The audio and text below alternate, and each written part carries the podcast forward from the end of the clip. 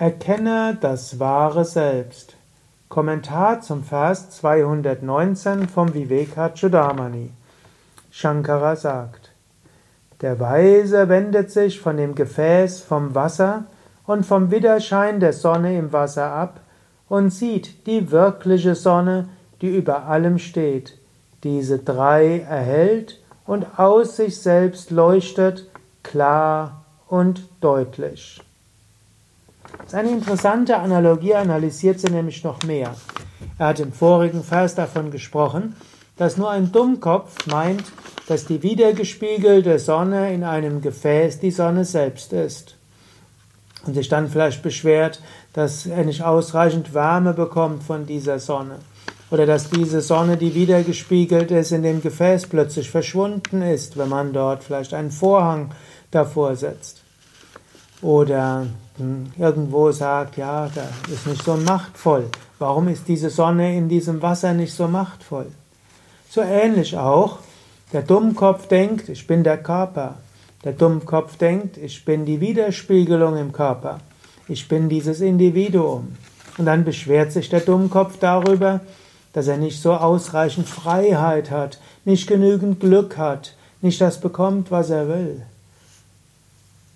Der Weise dagegen weiß, der Körper ist wie ein Gefäß. In dem Körper ist das Wasser und das Wasser ist wie die Psyche. Und in dieser Psyche innerhalb des Körpers spiegelt sich das Selbst.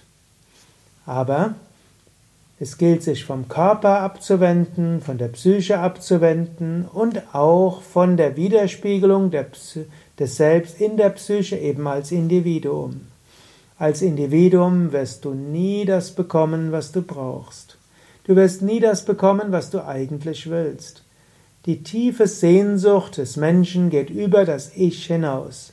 Und das ist eine Tragik unserer Zeit. Die Menschen in unserer heutigen Zeit sind sehr individualistisch. Und sie denken, wenn ich als Individuum bekomme, was ich will, dann werde ich glücklich sein. Aber das ist ein Irrtum. Du wirst nie glücklich sein aus dem Individuum heraus. Schon wenn du in das Du hineingehst, für andere da bist, bist du schon mal etwas glücklicher. Aber erst wenn du über alle Upadis, alle begrenzenden Attribute hinausgehst, dann wirst du dich selbst erfahren als die reine Sonne. So ähnlich, wenn du dich nur um deine eigene Widerspiegelung kümmerst, hm, ist, wirst du nicht glücklich sein.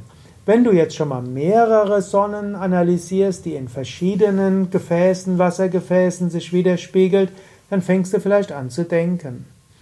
Und wenn du dann schaust zur Sonne selbst hin, dann erfährst du dich selbst als unendlich, ewig, reines Bewusstsein. Also erster Schritt wäre, erkenne, da ist der Körper, da ist die Psyche und sei dir bewusst, dein individuelles Bewusstsein ist eine Widerspiegelung des kosmischen Selbst im Individuum. Dann schaue dir andere an und sei dir bewusst, auch deren individuelles Bewusstsein ist Widerspiegelung des kosmischen Bewusstseins. Und spüre von deinem Herzen her das Bewusstsein der anderen. Sei dir bewusst, wir sind alle ein einziges unendliches Bewusstsein.